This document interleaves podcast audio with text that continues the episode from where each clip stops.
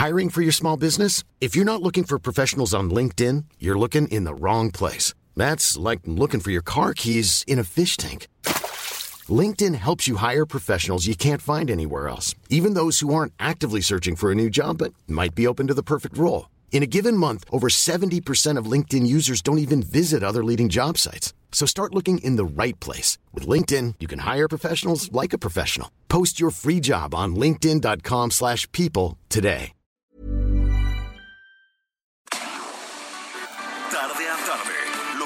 Necesitas saber de forma ligera, con un tono accesible. Solórzano, el referente informativo.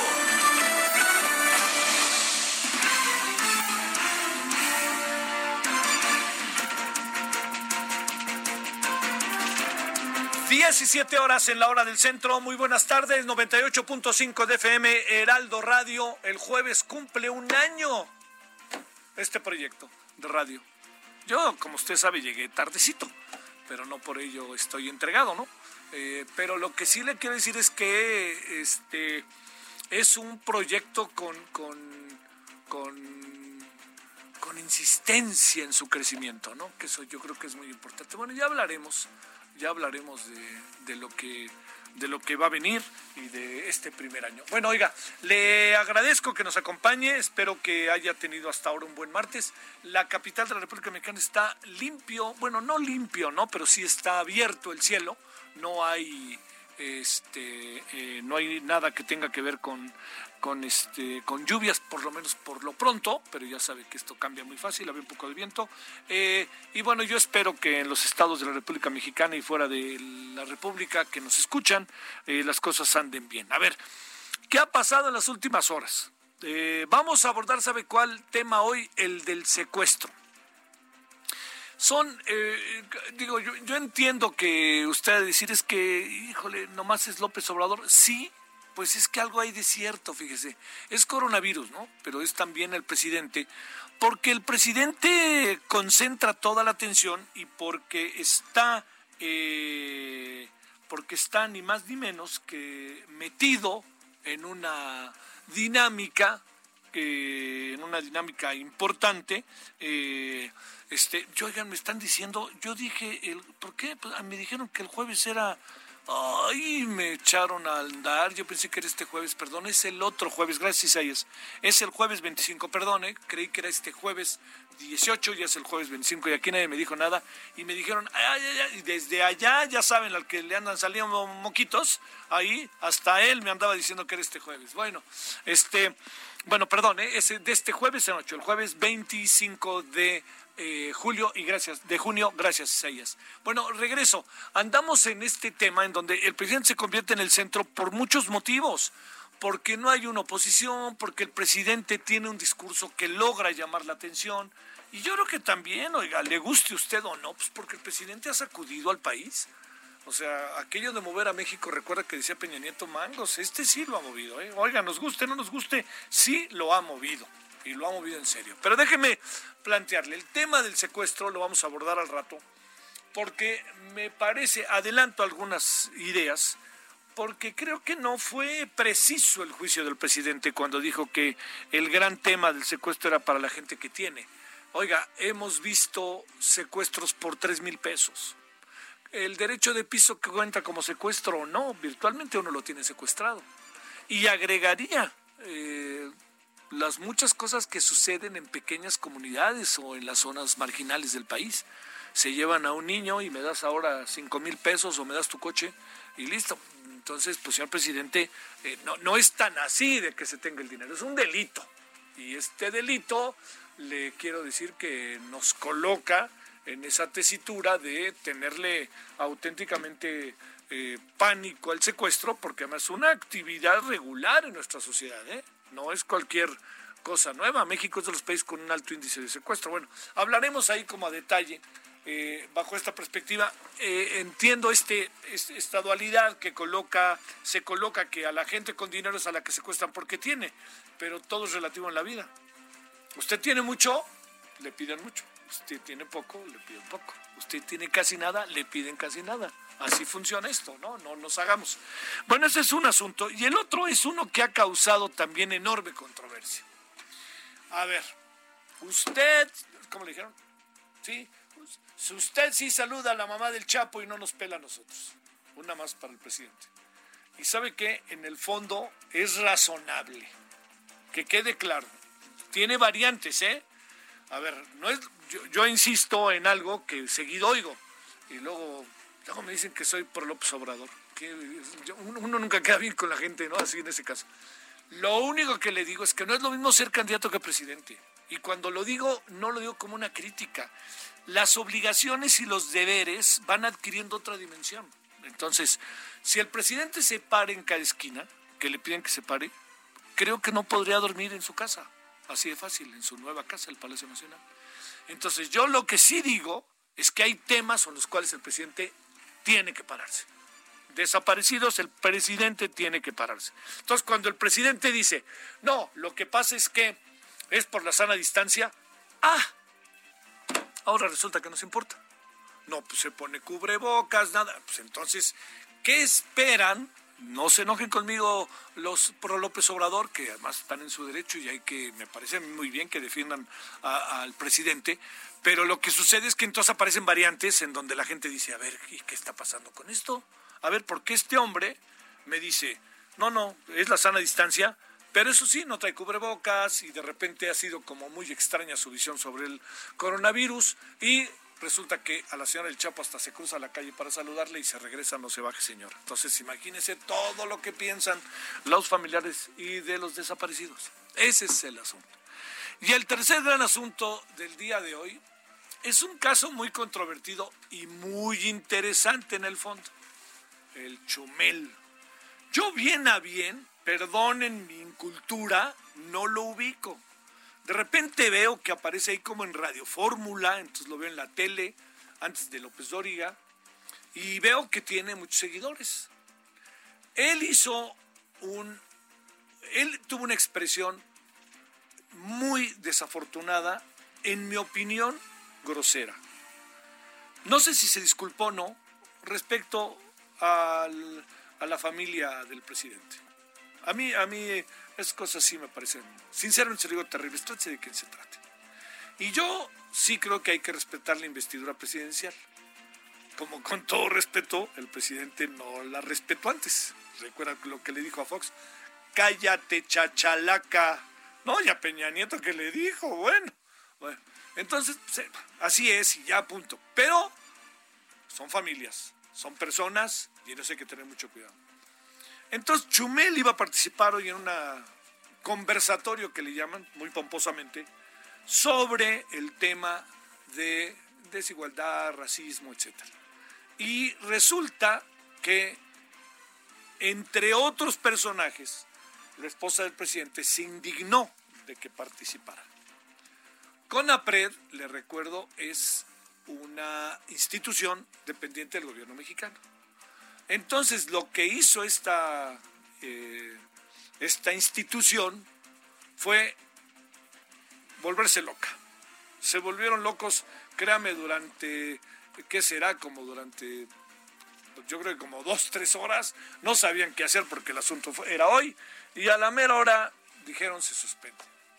Aquí la pregunta es, ¿hicieron bien o mal, no como juicio de valor, sino era conveniente o no era conveniente suspenderlo. Yo le voy a decir algo que conste que le dio el antecedente inicial de lo que hacía el señor este Chumel, que yo vi lo que dijo, lo ubico más o menos, tampoco no, son personajes que están entre nosotros, aunque uno no lo siga a detalle, ¿no? Pero yo sí le voy a decir una cosa, yo hubiera mantenido ese conversatorio. ¿Por qué razón? Porque viva la libertad, viva la libertad.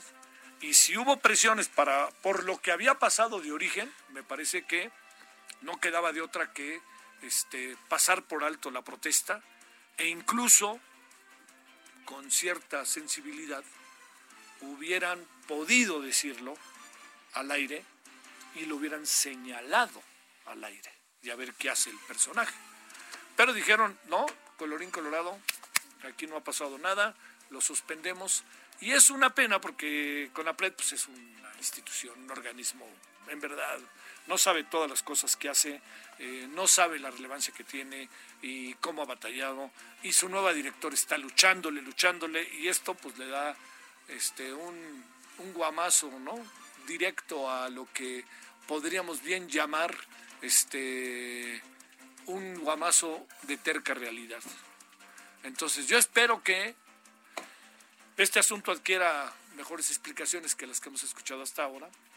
Y yo también quisiera pues, que se atemperaran los ánimos y que un personaje con tanta influencia como Chumel, en algunas cosas, entendiendo que se trata del juego también como forma de expresión, pues algunas cosas sí tuviera un poquito de más este, atemperanza y más, pues lo diré, ¿eh? respeto. Pero bueno, el asunto fue que con esos tres asuntos hemos andado el día de hoy. De lo de Chumel ya no lo voy a decir nada más, ya le dije lo que pienso. Íbamos a entrevistar a alguien, pero dije, pues a quién. Pues es un asunto que ahí está definido, ¿no? En fin, pasó esto. Y pues obviamente en Conapred si algo no quieren es hablar y no los vamos a colocar porque yo le tengo profundo respeto y cariño a Conapred por muchas cosas que ha hecho a lo largo de su historia y sus directoras, sus directores, su director anterior y su director actual. Entonces, ese tema, pues ahí está, a ver qué acaba pasando. Pues, también se pusieron de pechito para que nuevamente les digan algo, ya ven el gobierno, no sé qué. Entonces, bueno, pues yo lo único que espero es que esto no, eh, digo, que si trascienda, pues que trascienda en serio. Y lo del secuestro y lo de, eh, lo de este, si fuera la mamá del Chapo, ¿te pararías o algo así? Pues lo vamos a conversar al ratito si le parece. Bueno, en eso andamos agradeciéndole que nos acompañe. E insisto que espero que haya tenido buen martes. ¿Cómo le va en esa extraña transición que yo le echo ganas y no puedo entender de rojo que vamos a pasar a anaranjado? ¿No? Vamos a pasar a anaranjado. Yo diría del, del anaranjado que vamos a tener el próximo lunes, ¿en qué tonalidad estaremos? ¿No? Ya estaremos en rojo anaranjado o ya en anaranjado rojo. Bueno, porque además, créamelo, las cosas no están tan claras respecto a lo que está pasando como para que el lunes que entra nos trepemos al, al, naranja. Bueno, vámonos, si le parece, le cuento algunas informaciones que tenemos. Vamos a platicar con este tema de los desaparecidos y lo, la impresión que tiene alguien que ha trabajado muchísimo el tema, que lo ha vivido en carne propia, como es Lucy Díaz. Y con Francisco Rivas vamos a hablar del tema de los secuestros y seguridad, que oiga, el tema de la seguridad del fin de semana de nuevo a correr se ha dicho, sobre todo en Guanajuato. Bueno, vámonos entonces con lo más importante. Buenas tardes de nuevo. Solórzano, el referente informativo.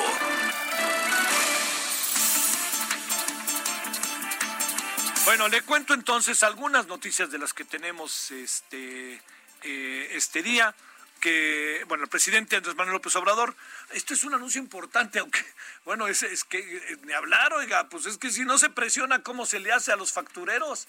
Ahora sí, a todo el mundo dice, yo pago, yo fui. Bueno, bueno pues si pagan y fui y, en eso están y son morosos y hay tiempo para hacerlo, que lo hagan. ¿no? Eso me parece, en verdad que se lo digo muy importante porque sí que es evidente, me lo han platicado los que saben de economía, que sí es un asunto verdaderamente delicado en términos económicos. Entonces le cuento, el presidente López Obrador anuncia que se presentarán denuncias contra penales contra factureras que defraudan al fisco por la cantidad, ahí le 48 mil millones de pesos bolas. Acompañado del gobernador Tlaxcala, Marco Antonio Mena, y del Gabinete de Seguridad y Salud, el presidente dijo que se trata de una defraudación de, los dos, de las dos pasadas administraciones donde están involucrados exfuncionarios y personajes famosos. La Fiscalía General de la República trae caso del juez asesinado en Colima. Esto, con esto nos despertamos hoy, bueno, ni tanto como a las once y media de la mañana. Se registró el asesinato del juez federal Uriel Villegas Ortiz y su esposa en una vivienda, bueno, espéreme, estaban con sus hijas, ¿eh? Creo que las hijas menores de edad fueron testigos de lo que les pasó a sus papás. Esto es en Colima. Los vecinos reportaron más de 20 detonaciones de armas de, grueso calibre. Y mire, estaba en una reunión virtual la corte y de repente le pasaron ahí un informe a Arturo Saldívar, el presidente de la corte, para informarle de esto y se tuvo que interrumpir la reunión, obviamente. Condenó la Corte, eh, particularmente Arturo Saldívar, el asesinato del juez de distrito del Centro de Justicia Penal en el estado de Colima, el señor Uriel Villegas y su esposa. Aquí hay antecedentes, ¿eh? No perdamos de vista, este es un hombre que estaba en Guadalajara, lo mandaron a Colima, y entre otros casos le habían pasado por enfrente de él, el del Mencho. Durante una sesión en el Pleno aseguró que exigirá a las autoridades investigar el caso y solicitar seguridad para las familias de las víctimas. La Fiscalía ha atraído el caso. El Partido de Acción Nacional plantea quitarle mayoría morena en la Cámara de Diputados y lo hará bajo un planteamiento formal con el PRD y Movimiento Ciudadano. O sea, dicho de otra manera, están corriendo por su vida están buscando cómo más o menos ponérsele enfrente a Morena y al presidente, y entonces el PAN dice queremos al PRD, pero resulta que un alto dirigente del partido, Movimiento Ciudadano, ha dicho, ah, ah, espérenme, no le hagan el juego, yo ahorita no le entro y ni me coloquen por ahí, 75 distritos federales en la renovación de la Cámara de Diputados podrían ir a través de una alianza pues bueno, ya veremos porque la verdad que luego ni sumando alcanzan el potencial de reforma. Y si empieza el presidente a hacer campaña, vaya usted a saber qué pasa. Pero eso sí, el presidente en las boletas no estará, estará el mundo local. Bueno, aquí andamos. Solórzano, el referente informativo. Le decía que, que, cómo tratar de entender o cómo poder interpretar de la mejor manera, ¿eh? se lo digo en serio, este tema que sucedió el día de ayer con el presidente Bantier eh, de reclamos de familiares de desaparecidos porque el presidente no se bajaba. Es, es, tan maniqueo, es usted con ellos sí, con nosotros no. Entonces, alguien que ha vivido, diría yo, en, en, en cuerpo y alma, una situación de desaparición, como es el caso de Lucy Díaz, vocera del colectivo Solicito, allá en Veracruz, pues le hemos pedido platicar con ella, ¿no? A ver ella cómo ve las cosas. Lucy, te saludo con mucho gusto, ¿cómo has estado? Hola, Javier, y buenas tardes, y a tu auditorio también, buenas tardes. ¿Cómo va, oye, antes de que entremos en el tema, cómo va el proceso de investigación, de denuncia, de trabajo colectivo en medio del quédate en casa que, que este que como bien sabemos además pues tu estado está siendo parte importante de un gran número de casos en todos los sentidos con el coronavirus. Sí, bueno, en temas de investigación ya sabrás, normalmente cuando está bien eh, todo, que no hay epidemia, no hay investigación, pues ahora menos, ¿no? Entonces, en ese sentido, pues, estamos este, eh, ahí en un impasse. Ah, en cuanto a la respuesta del colectivo, bueno, a la situación, eh, hemos tenido ya nueve casos, una defunción, y una compañera está bastante delicada ahorita, entonces estamos, eh, pues, de verdad, de, luto. Y, esperando que sean tiempos para volver a salir a la búsqueda de campo, que es la que nosotros estamos desesperadas ya por volver, pero sabemos que en estos momentos no es lo más prudente, ¿no? Sí, no, no, pero, pero en verdad que no es lo más prudente todavía. Es un, bueno, pues esperemos ver qué pasa. Además, este, oye, el presidente va seguido a Veracruz, ¿eh? Me he dado cuenta. Sí, sí, es cierto. A ver, dime, yo si quieres te digo qué creo, pero pues tú dime por qué te ríes. No me río porque coincide como que mucha gente lo dice acá que viene muy seguido y y sí, es cierto, o sea, no, nosotros nos mantenemos alejada de la política 100%. Sí, lo sé. Eh, y entonces, pues, no sabemos cómo tomarlo. La verdad, eh, pensamos que es un Estado que le interesa mucho, solamente eso. Bueno, y también parece que muy cerca del gobernador, ¿no? Hay un buen entendimiento entre el gobernador y... Sí, sí. es correcto, sí. Eh, yo, yo diría, tratando de, de ser como dijo, no sé si palabra sea mesurado, tratando de ver las cosas con la mayor de las objetividades, entendiendo que no es tan fácil. Eh, Lucy, ¿qué piensas de este, esta, esto que pasó y que fue en tu estado con un grupo de eh, familiares de, personas desaparecidas pues, que le piden al presidente que se baje y ya que no se baja le empiezan a gritar si no fuéramos la mamá del Chapo pues este ahí estarás aquí abajo no a ver qué piensas de eso ¿Cómo, podemos interpretar o, leerlo entendiendo el enojo la pasión todo eso pero también entendiendo que pues es el presidente y que no sé yo ahorita decía que hay lugares en donde yo sí me pararía pero pero pues bueno a ver ya no digo más cuéntame En el asunto de, ah, pues es que yo, según vi la noticia, no, no, no, tengo muchísima información, pero eh, no participamos nosotros. Este, Solicito está en el puerto y la manifestación fue en Jalapa. Eh, eh, lo veo, habían diferentes, eh, digamos, públicos. Ahí había gente de, de, la, de las enfermeras, habían de, creo que de, de educación, no sé, habían diferentes, digamos, grupos con diferentes intereses. Entonces, yo veo que hay bastante gente en este asunto, ¿no? Eh, fue algo bastante desafortunado, un desencuentro eh, muy lamentable, y yo lo que le pediría al presidente es que haga una reunión con las, digamos, con las víctimas para que eh, haya un diálogo, ¿no? Que se, a ver qué se puede rescatar de todos estos desencuentros que han habido y creo que, que, puede ser que, o sea, ya de hecho ya tuvimos una reunión el año pasado con él, ¿por qué no una reunión ahora de nuevo, no? O sea, yo vengo de la, tengo siete años en esto, de hecho mi hijo cumple este mismo mes, el día 28, siete años. En siete años que lo que yo he vivido, ¿no? Presidentes que ni siquiera mencionaban la palabra desaparecidos porque en el, colectivo tenemos madres que tienen 12 años usando sus hijos, 11 años, así cosas eh, impresionantes, ¿no? Siete años, eh, son siete años como estamos sin oxígeno, Oye, este, esa comparación con, con lo de la mamá del Chapo, ¿qué piensas? Es totalmente, pues a mí, por un lado, yo soy madre y como madre sé que ella no debe de responder por su hijo. Eh, ella eh, no, no, no siento que una persona eh, deba de, de, culpabilizársele, pero tampoco creo que debe haber esta diferencia, ¿no? que, que a ella sí la saluda y a las demás no. O sea, aquí creo que debe haber un asunto, eh, la señora se le debe de dar un trato, porque claro, ella no, ella no ha hecho nada, ella no tiene ningún tipo de delito en su contra, pero eh, no puede haber esta, esta disimilitud. Es, es terrible que, haya esta diferencia, aunque yo prefiero en estos casos así solicitarles que haga una reunión porque no ganamos nada ahorita con, con lanzar este culpas ni lanzar injurias, yo creo que lo que ganáramos mucho más es con un diálogo abierto. Claro. Porque el tema, básicamente, por la Comisión Ejecutiva de Atención a Víctimas, ese es el tema aquí. Sí. Eso es lo que lleva a las compañeras a este asunto ahí, ¿no? A este lugar.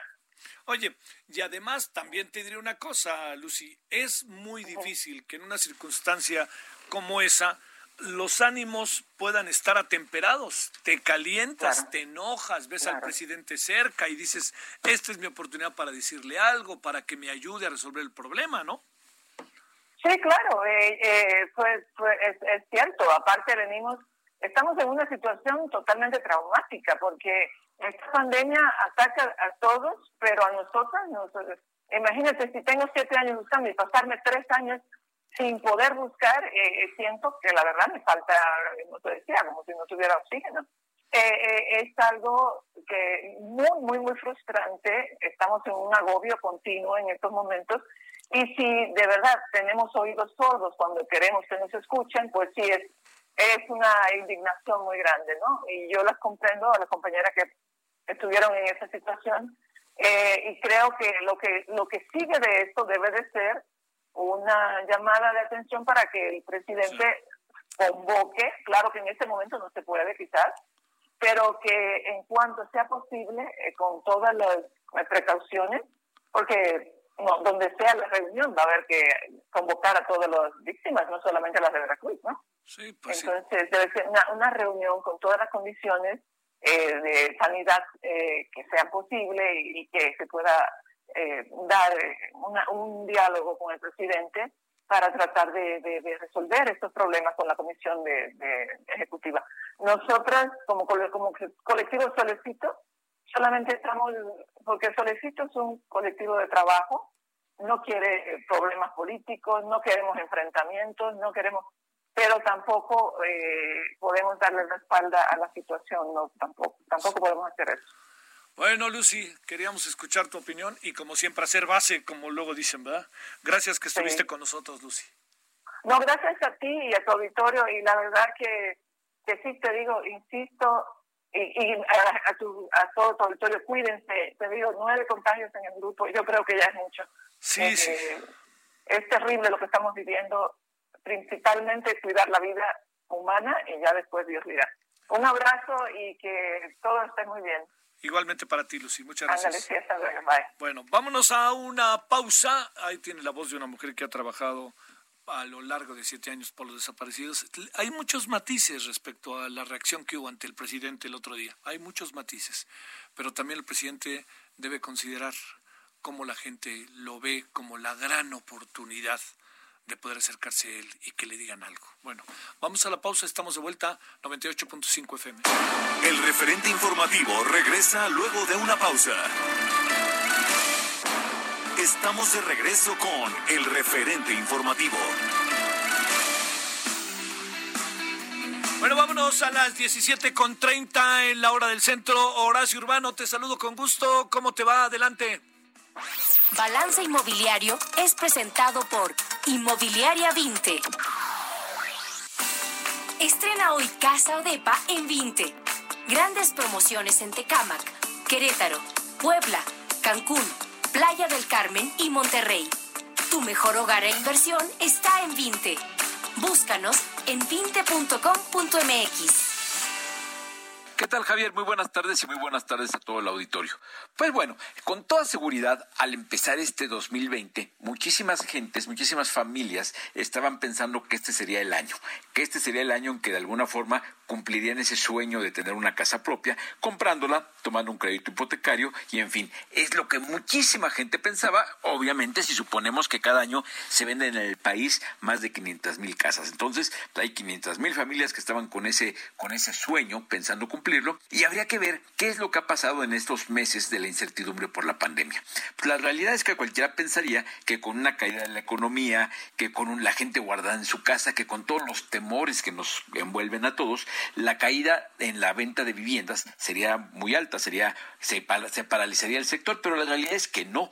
El sector ha seguido en marcha, se han seguido vendiendo casas, se han seguido otorgando créditos hipotecarios y esto es en gran medida debido a que esta es una actividad que si bien la reflejamos en números de actividad productiva, en, números de actividad económica, en venta de casas, la realidad es que es un satisfactor social de primer orden.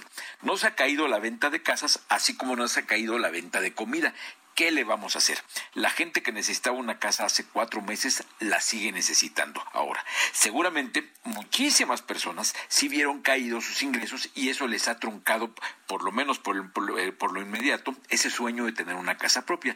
Sin embargo, hay muchísimas otras familias que siguen teniendo la necesidad de tener un lugar donde vivir o de mejorar el lugar en el que viven o de invertir en unos ladrillos, que también es, es uno de los motivos que mueve esta industria. Y el hecho es que hay un dinamismo bastante importante en el sector vivienda. Eh, se siguen vendiendo muchísimas casas nuevas, usadas, y eso ha permitido que el sector esté creando nuevas soluciones para todavía facilitarle más a la gente el acceso a una vivienda, porque si lo vemos ya como la parte industrial, los empresarios de la vivienda, los bancos, los que otorgan los créditos, quieren crear condiciones que permitan que ese dinamismo se mantenga. ¿Qué está pasando? Eh, la pregunta sería de muchísima gente que está con la duda de comprar o no comprar una vivienda y la enorme duda que tienen todavía más grave quienes a quienes la crisis agarró a la mitad del proceso de compra, muy posiblemente en el proceso de firmar una hipoteca, seguramente hay muchas preguntas. La principal, la, la, la madre de todas las preguntas cuando hablamos de, de, de la operación de comprar una casa en este momento es ¿Es este un buen momento? No la estoy regando, no me estoy metiendo en camisa de once varas. Y bueno, lo primero que habría que pensar, sí, la consideración personal de decir, a ver, los que ya perdieron el empleo tienen un problema muy grave que tendrán que postergar o dar otra solución a su reto habitacional. Quienes tienen cierta estabilidad en el empleo, cierta confianza en sus ingresos, y la realidad es que este es un buen momento para comprar una casa y ahí les van las razones fundamentales. Primero, los precios están en un buen nivel y a pesar de lo que se diga, como el mercado inmobiliario mexicano es bastante estable, bastante marcado por, por, números reales, la realidad es que no se ve en el escenario la expectativa de que los precios de los inmuebles de las viviendas puedan bajar. Entonces, los precios están en un nivel eh, comprable y en este momento muchos, muchas empresas están dando condiciones todavía más favorables para que la gente se pueda animar.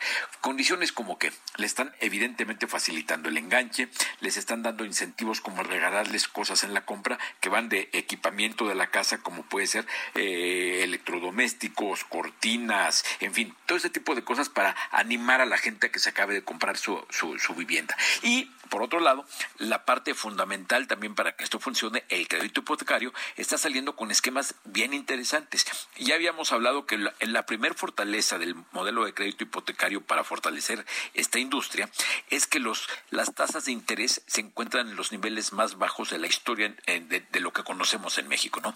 Tenemos créditos hipotecarios bastante baratos para el caso de México y tenemos esquemas de crédito que se están actualizando con bastante rapidez ante la crisis. Por ejemplo, hay bancos, ya lo habíamos comentado, que están dando facilidades de compre ahora, firme su hipoteca y empiece a pagar dentro de tres meses. Hay otros bancos que están dando facilidades de no cobrar comisiones, de, de facilitar los gastos de, relacionados con la firma de ese, de ese crédito, con tal de, de darle a las personas facilidades para que en este momento acaben de tomar la decisión. Es un gran momento para comprar una casa porque es un mercado de compradores el mercado está limitado, la gente, el número de compradores ha bajado, entonces las empresas y los bancos quieren ganar la preferencia del mercado. Hay que aprovechar esa oportunidad, buenos precios en las viviendas y los mejores créditos hipotecarios en la historia, historia moderna del país y lo mejor, los créditos están abiertos, lo cual debiera ser un motor importante para acabarnos de animar a tomar la decisión. Pues hasta aquí mi comentario, Javier. A todo el auditorio un abrazo y bueno, que estén muy bien todos. Balance Inmobiliario fue presentado por Inmobiliaria 20. Solórzano, el referente informativo. Bueno, una afirmación, 17 con 36 en el centro. Una afirmación del presidente ha generado de nuevo, pues diría yo, en esta cotidianidad en donde el presidente está como un eje sobre el cual gira incluso la opinión pública, no solamente la sociedad, que tuvo que ver con los secuestros, eh, ha llamado poderosamente la atención y ha generado controversia. Entonces, eh, nos metemos en ella. Francisco Rivas es el director general del Observatorio Nacional Ciudadano. Además, Francisco es especialista en los temas de seguridad, ha trabajado a lo largo de mucho tiempo en este tema, en el tema de la seguridad, policías, secuestros, interrelación entre los, eh, este, entre los eh, diferentes instancias del crimen organizado. Bueno, ha sido su chamba de mucho tiempo y tratando de ver hacia adelante. Eh, primero, Francisco, gracias que tomas la llamada. ¿Cómo has estado? Como siempre, un gusto saludarte, Javier, saludar a ti, saludar al auditorio. Buenas tardes. ¿Cómo te ha estado yendo, Francisco? Aunque ya hayamos hablado hace poco en el Quédate en casa, ¿cómo han estado las cosas? Eh?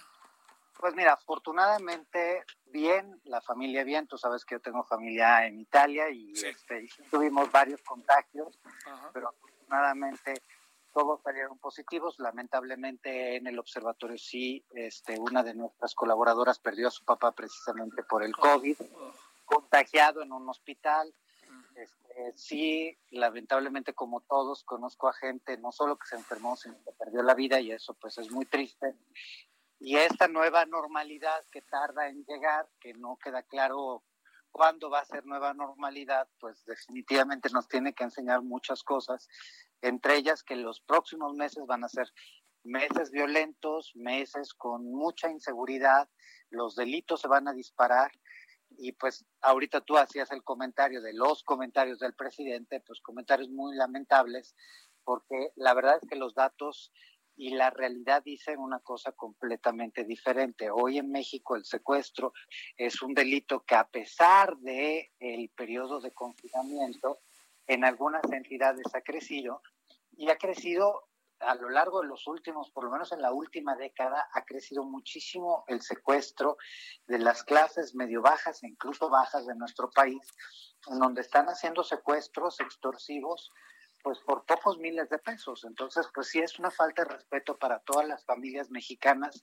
que han tenido que pasar por esto, que han perdido a un ser querido o que han visto mermado sustancialmente su capital para poder tratar de salvar la vida de sus seres queridos. A ver, este, eh, a ver, hoy el, debate mucho, Francisco, tiene que ver con, eh, digamos, si hay una especie de perfil no de secuestradores, que más o menos ya lo tenemos, ¿no? sino de personas secuestradas. Hablo hombre, mujer, condición económica, tipo de trabajo, tipo de empleo que tuvieran, eh, condición económica. ¿Qué es lo que tú alcanzas a apreciar de esto que, que en muchos casos he visto que choca algunas interpretaciones iniciales con lo que el presidente planteó hace, hace algunos días? Mira, yo creo que las afirmaciones del presidente llegan 20 años tarde. Hace 20 años, efectivamente, el perfil de las personas secuestradas era muy, muy claro.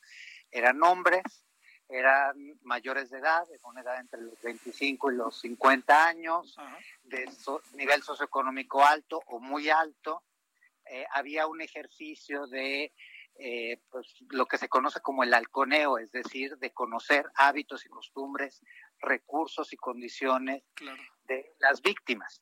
Hoy, la verdad es que la mayor parte de los secuestros son delitos de oportunidad, es decir, la persona la privan de la libertad porque se da esa posibilidad. A mí no me gusta utilizar por, porque estuvo en el lugar y en el momento equivocado. no me gusta esa expresión porque parece que los ciudadanos estamos en lugares y, y, momentos equivocados, cuando en realidad el problema es que tenemos un Estado de Derecho muy débil y por esto se pueden cometer los delitos.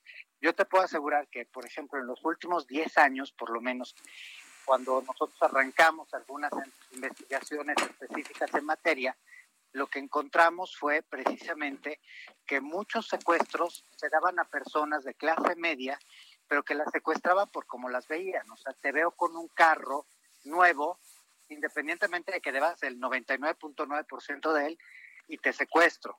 Te vi solo o sola, entonces te secuestro.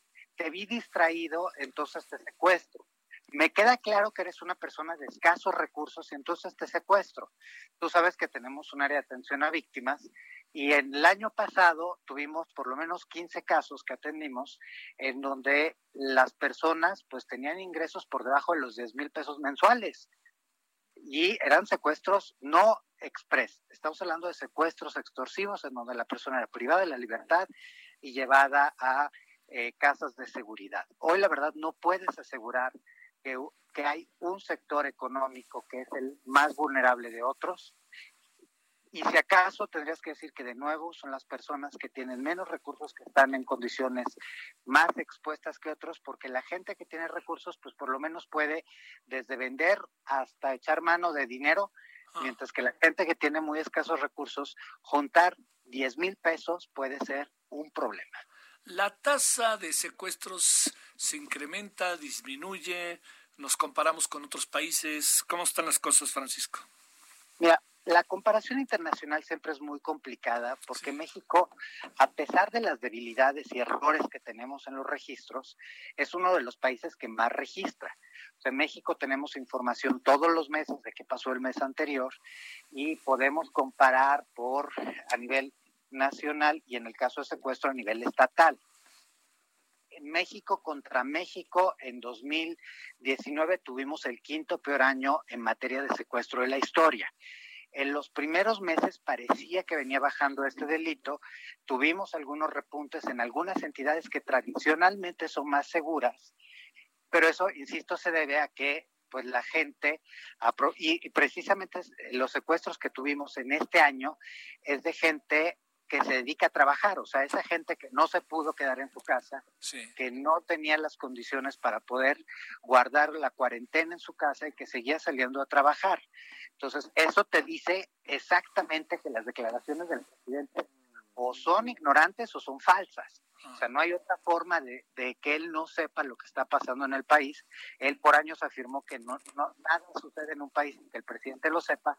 Entonces, pues la verdad es que o de verdad él no sabía y entonces hay todo un problema de comunicación interno a gobierno o abiertamente mintió porque le conviene para un discurso que él ha puesto en marcha en contra del éxito profesional o de los recursos económicos de las personas.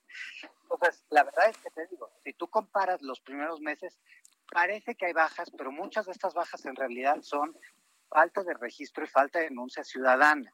El, durante la pandemia nosotros muy pocas veces logramos que las personas que atendimos como víctimas del delito, de la violencia familiar, pudiesen o optasen por eh, denunciar a las autoridades competentes.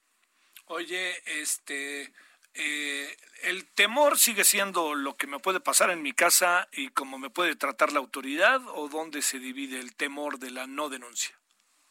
Pues en las dos. O sea, primero es, eh, dependiendo del tipo de delito, lo primero que, que, las personas piensan es a quién le estoy denunciando. Claro. O sea, en nuestro país, lamentablemente, la confianza hacia las instituciones sigue siendo una confianza, pues, con muchos rezagos. La mayor parte de los ciudadanos ven en ministerios públicos, policías, peritos, eh, pues casi un enemigo en vez de verlo como un aliado. Eh, yo te puedo decir que nosotros todas las veces hacemos lo posible por acercar a las unidades especializadas antisecuestro a las víctimas, a la Coordinación Nacional Antisecuestro, porque te puedo asegurar que son entre los mejores preparados del Estado mexicano. No obstante, también hay que reconocer que han habido casos en donde los mismos policías, los mismos ministerios públicos están coludidos. Decir que el ciudadano es miedoso sería falso. O sea, estamos en un país en donde las cosas no acaban de funcionar. Claro que un ciudadano no se siente con la confianza de ir y denunciar. Claro. Entonces, sí necesitamos tener en consideración esos dos aspectos, porque a partir de ahí podemos empezar a desarrollar estrategias para fomentar la denuncia los sistemas electrónicos y tecnológicos que pueden ayudar a que muchos ciudadanos denuncien, en la mayor parte del país no jalan bien. Y cuando se trata de delitos graves, de todos modos te, obliga a que vayas a la agencia del Ministerio Público. Entonces deja de cumplir con su función principal. Y en las que sí funciona bien y en donde hay cierto, cierta posibilidad, de todos modos el ciudadano por muchos motivos que van desde la ignorancia hasta la desconfianza, hasta experiencias negativas previas, pues decide de no poner su propia denuncia. Oye, a ver, una última, te lo juro que no, no te estoy provocando, Francisco. ¿Qué supones que quiso decir el presidente? ¿Hacia dónde crees que quiso dirigir su discurso? Reconociendo que es un hombre que ha, que ha recorrido el país como nadie y que sabe seguramente qué pasa hasta de repente en algunos recónditos espacios, ¿no? De la de la vida de la gente. Mira, yo pensaba como tú que el presidente era el mejor conocedor del país. Sí. Creo que con el tiempo mi postura ha cambiado porque pues hay declaraciones que, que exhiben que realmente no hay tal conocimiento ni eh, tal capacidad de entender los fenómenos complejos que vivimos en el país. Si tú vas y viajas a un lugar y viajas con todos tus eh, filtros, es decir, eh, pues con toda tu prevaluación de lo que está sucediendo en el lugar, difícilmente vas a poder escuchar verdaderamente al ciudadano y entender lo que necesita el ciudadano. El caso del secuestro, como el caso del combate a los delitos, es muy claro este presidente no conoce el del tema, no está acompañado de gente que conozcan del tema y por ello, pues el planteamiento empieza mal y la respuesta termina peor. No, no debe sorprender que en los primeros cuatro meses de este año el homicidio ha crecido más de un 2%, que 2019 fue el peor año en materia de homicidio, de feminicidio, de eh, violencia familiar, de robo a negocio, de lesiones dolosas, de narcomenudeo, de trata de personas, el segundo peor año en extorsión, el tercero peor año en violaciones, el quinto peor año en secuestro y en robo con violencia, el octavo peor en robo a transeúnte, es decir, ha sido brutal. Y en lo que va del año ya tuvimos el segundo mes más violento de la historia del país y el onceavo mes más violento de, de la historia del país. No debe sorprender que, por un lado, haya desconocimiento. Y yo sí creo que el presidente ha construido un discurso en donde el éxito profesional y el progreso se relaciona con personas que no son honestas, con personas que no cumplen con esa moralidad que el presidente propone y por ello pues son los malos y entonces es, hay una santificación y beatificación de las personas que, que todavía tienen escasos recursos ¿eh? y por eso el discurso es si tú no tienes dinero ni te preocupes porque no te va a dar el, coronavirus. Recordemos la famosa frase de Barbosa de eh, el coronavirus nada más le da a los ricos y no a los pobres, o estas frases que apuntan a que sí hay un desprecio hacia las personas que como muchos se han fregado para tener lo que tienen. O sea, yo no dudo de que mucha gente en nuestro país, es más, lo sé que mucha gente en nuestro país se ha enriquecido por provendas, por corrupción, pero la mayor parte de los mexicanos se levanta a trabajar y se levanta verdaderamente a hacer lo imposible para darle comer a sus a sus familias y son buenos ciudadanos, ¿por qué tenemos que criminalizar el que les vaya bien? Sí. Y si hay algún delito, entonces que se persiga. O sea, si a él le consta que los ricos son malos, entonces ¿dónde están esas investigaciones y esas sanciones? Bueno, este, como siempre, Francisco, es un gusto, la verdad. Y cuando digo es un gusto, es en todos los sentidos poder conversar contigo. Igualmente, querido Javier, un abrazo a ti, un abrazo el auditorio y los invito a que revisen la campaña que tenemos precisamente porque los delitos van a crecer y es importante que como ciudadanos nos podamos proteger. ¿Por qué no nos mandas eh, la, la guía o este la línea donde los podemos encontrar? Encantado. Están en nuestra página. Ahorita te la mandamos. Es en www.onc.rg.mx. Ahí se encuentran los videos de prevención, como en nuestras redes sociales, en Twitter y en Facebook. Pero te los mando para que nos ayudes a socializarlo, porque dan tips específicos de qué puedo hacer yo como persona para prevenir, no para sustituirme al Estado y el y la responsabilidad de la seguridad es del Estado. Pero como ciudadanos tenemos mucho que hacer. Un abrazo de nuevo, Francisco. Gracias. Igualmente. Bye. Hasta luego. 17.50 en hora del centro. Solórzano, el referente informativo. Y ay, es que sí, es que esta mirada de. Es que mire, recordemos lo que pasó. ¿Se acuerda usted cómo secuestraron a una niña y pidieron seis mil pesos de rescate? Y luego dijeron, nomás tenemos tres mil y dijeron, pues sí, órale. Y de cualquier manera la niña apareció lamentable muerte muerta. Bueno, vamos a otra cosa, que todo va relacionadito. Nos vamos, Paris Salazar, ¿dónde andas? Buenas tardes, Javier, amigos de de México. Y es que hoy la Secretaría de Gobernación dio a conocer que ya se van, eh, se van a arreglar las actividades de culto religioso, de acuerdo con el semáforo de riesgo epidemiológico en el país. La dependencia federal presentó un protocolo para el regreso a las actividades de culto y de acuerdo con esta nueva normalidad. En este nuevo protocolo cuando se encuentre el semáforo rojo, estarán suspendidas todas las actividades en iglesias, templos, sinagogas, mezquitas. Y cuando el semáforo se encuentre en naranja, se permitirá un aforo de 25% de la población, excepto la población vulnerable, personas mayores de 60 años que vivan con diabetes, hipertensión arterial, cáncer, enfermedades que comprometan su sistema inmune, mujeres embarazadas y niños. Cuando el semáforo se encuentre en color amarillo, se permitirá un aforo de 50% y tendrá que limitar la movilidad de la población vulnerable. Y cuando se encuentre en el semáforo verde, se permitirá la actividad eh, regular bajo normas de la nueva normalidad y control de, medidas básicas de sana distancia. Pero es que también eh, están eh, solicitando sanitizar los espacios de culto antes y después de cada reunión. y también ah, se sugiere que solamente haya una entrada y una salida para que no se puedan encontrar las personas, así como asegurarse que se cuente con suficientes dispensadores de gel y gel antibacterial para que la gente pueda lavarse las manos. También mantener ventilado el lugar y también bien mantener sana distancia, evitar el contacto físico, evitar los abrazos, los saludos de mano y beso, así como estornudar eh, el estornudo de etiqueta, así como evitar compartir el micrófono o algunos instrumentos musicales.